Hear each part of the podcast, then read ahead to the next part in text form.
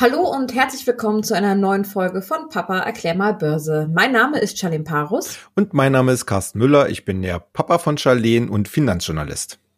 Genau, und aus diesem Grund treffen wir uns hier jede Woche, um über die aktuelle Börsen- und Finanzsituation zu sprechen. Ja, was soll ich sagen? Ähm, eine Meldung jagt die andere, die Rekordjagd geht weiter. Wie lange kann das an der Börse jetzt noch so weitergehen mit den ganzen Hochs? Immer weiter höher hinaus. Ja, naja, wir äh, hatten ja in den letzten Folgen schon mal drüber gesprochen, dass die Märkte immer mehr in Richtung einer wirklich klassischen Weihnachts- oder Jahresendrallye äh, gehen. Äh, vor allen Dingen, weil sich konjunkturell auch so die der eine oder andere Nebel jetzt langsam lichtet. Äh, ja, speziell für den DAX, wohin kann es noch gehen? Also äh, ich glaube, dass bis zum Jahresende auf jeden Fall das bisherige Allzeithoch bei rund 13.596 Punkten ins Visier genommen wird.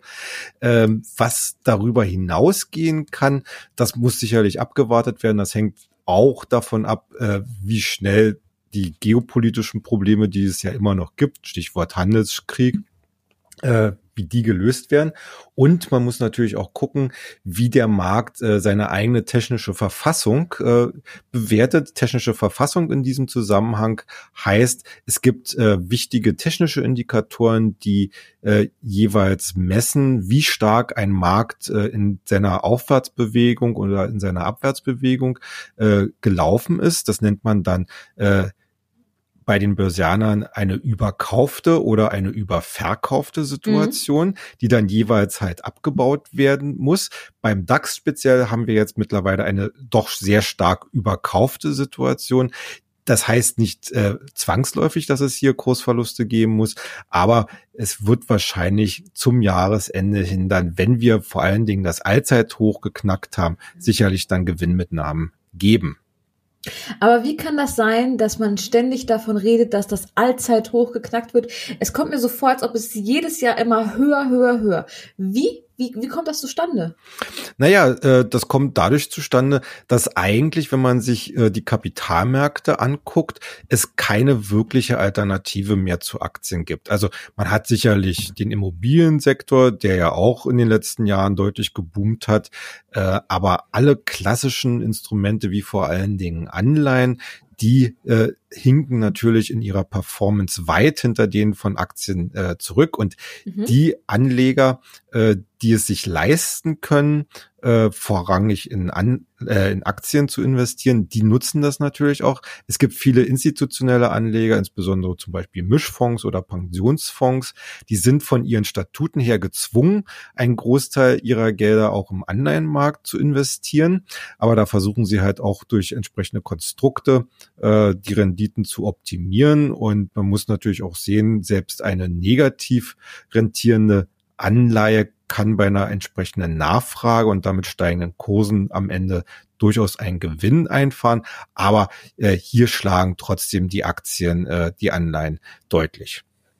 Okay, wenn ich jetzt im Moment ganz viel in Aktien investiere und damit ganz viele Gewinne rausschlage, wie sichere ich diese Gewinne dann eigentlich am besten ab?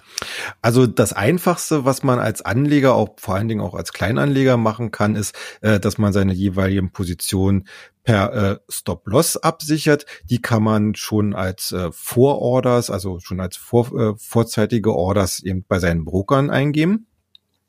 Okay, ähm, Broker jetzt mal für mich und vielleicht auch für die Zuhörer, was ist das konkret? Weil das Thema hatten wir noch gar nicht. Ja, also ein Broker ist im Prinzip ein spezialisiertes Finanzinstitut, wo man sein Wertpapierdepot äh, führen lässt und über den man dann mhm. entsprechend Aktien oder Anleihen oder Zertifikate handeln kann. Also es gibt in Deutschland gibt es so eine Handvoll von äh, größeren Brokern, also wie Comdirect oder Consors oder oder Flatex. Äh, da kann dann äh, kann man dann sich gucken, wie sind die Konditionen, wie sind gerade so die Gebühren beim Handel und da kann sich dann ah, jeder den letzten Endes aussuchen, der ihm dann am äh, genehmsten ist und wo auch die äh, Abwicklung der Geschäfte halt äh, einem besonders entfällt, äh, gefällt. Okay, also, also das ist das, wo ich meine, meine Aktien äh, genau. deponiere, also mein Depot. Genau. Quasi. Ja, okay, gut. Ja, okay. Ähm, ja, Stop-Loss wolltest du noch was sagen. Genau. Ja, also äh, die, äh, die Frage ist natürlich, äh, so ein Stop-Loss, der soll ja letzten Endes äh, erstmal einerseits die Gewinne absichern und mhm. andererseits natürlich auch verhindern, dass man äh, im Zweifel zu große Verluste macht. Äh, die Frage ist natürlich, wo äh, platziert man so einen Stop-Loss? Da gibt's die unterschiedlichsten Ansätze. Äh, ich persönlich äh, schaue hierbei sehr gerne auf die sogenannten gleitenden Durchschnitte. Äh, das sind letzten Endes für gewisse Zeiträume Durchschnittskurse einer Aktie. Die gibt's äh, für letzten Endes alle Zeiträume. Die geläufigsten sind die sogenannten 200-Tage-Linie beziehungsweise die 100 und die 50-Tage-Linie, also jeweils die Durchschnittskurse der letzten 200, 100 oder 50 Tage. Mhm. Und damit deckt man letzten Endes ja auch äh, bezogen auf den Aktienkurs so ein bisschen ab, äh, wie sich die Aktie kurz, mittel oder langfristig entwickelt. Und da ist es natürlich dann interessant, je nachdem, was man äh, einen eigenen äh, Investmenthorizont hat, also ob man eine Aktie länger halten möchte oder doch ja. lieber auf kurzfristige Gewinne schaut, äh, da kann man halt mit diesen Linien sehr gut arbeiten. Und wenn eine Aktie solch eine Linie zum Beispiel äh, nach unten durchbricht, ist das für den Markt meistens ein Warnsignal. Und deshalb macht es hier äh, durchaus Sinn, äh, entsprechende Stop-Loss-Kurse äh, kurz unterhalb solcher Linien zu setzen. Also sprich, äh, wenn man das beim Broker dann eingegeben hat, dass dann automatisch dann bei diesem Stop-Loss-Kurs verkauft ist. Aber wenn man das natürlich nicht will und gucken will, ob man vielleicht äh, doch äh, anders rauskommt, äh, sollte man sich zumindest solche Stop-Loss-Kurse gedanklich merken. Hm. Jetzt ist es ja meistens so, wenn der Kurs immer weiter steigt, ähm, das liegt ja so ein bisschen in der Natur des Menschen. Man möchte immer weiter und man denkt, ja, ein bisschen geht noch, ein bisschen geht noch. Ähm, und wenn dann die Kurse fallen, was macht man dann eigentlich? Weil ich, also viele, die ich so kenne, die geraten dann in Panik, ähm, verkaufen dann, damit man noch ein bisschen Gewinn zum Beispiel macht. Was ist da eigentlich so die beste Strategie? Also man sollte sich, wie gesagt, äh, immer äh, bei einer Aktie äh, selber vergewissern, wie viel möchte ich denn da verdienen. Also es gibt, man geht natürlich ran und hofft auf den Jackpot 100 Prozent, 200 Prozent, was auch immer. Ähm, und man muss sich aber trotzdem auch mit der Frage beschäftigen, wie viel bin ich bereit zu verlieren? Ähm, bei den meisten äh, wird wird man wahrscheinlich dann die Antwort bekommen, na ja, so zwischen fünf und zehn Prozent, wenn ich mehrere Aktien habe, damit das halt nicht so stark ins Gewicht fällt in meinem Gesamtdepot. Mhm. Und ich sag mal so, äh, für mich persönlich in meinem täglichen Handeln sind zehn Prozent Pi mal Daumen auch immer eine ganz interessante Größe. Äh, ich versuche das immer noch so ein bisschen äh, auszutarieren mit der sogenannten Volatilität, also der Schwankungsbreite äh, der entsprechenden Aktie. Denn es gibt Aktien, die insgesamt deutlich stärker schwanken als andere. Und bei solchen stärkeren Schwankungen sollte man vielleicht den Stop-Loss auch ein bisschen großzügiger setzen, um nicht mal an einem besonders schlechten Tag äh, an der Börse ähm, ausgestoppt zu werden und dann äh, nicht mitzukommen, wenn es der Markt plötzlich wieder ganz schnell dreht. Also hier muss man wirklich sein eigenes Risikobewusstsein ein bisschen schulen und ein bisschen hinterfragen. Und äh, letzten Endes geht es immer darum, man muss sich wirklich mit dem eigenen Investment wohlfühlen und nicht nur investieren, weil es die Herde, also die anderen Börsianer tun. Denn es geht ja letzten Endes immer um sein eigenes Geld. Ja. Wie sieht's aus? Was sagst du dazu? Jeden Tag auf den Kurs reingucken meiner Aktien oder lieber nicht? Ah, das ist eine schwierige Frage. Vor allen Dingen für einen, der eigentlich jeden Tag auf seine Kurse guckt.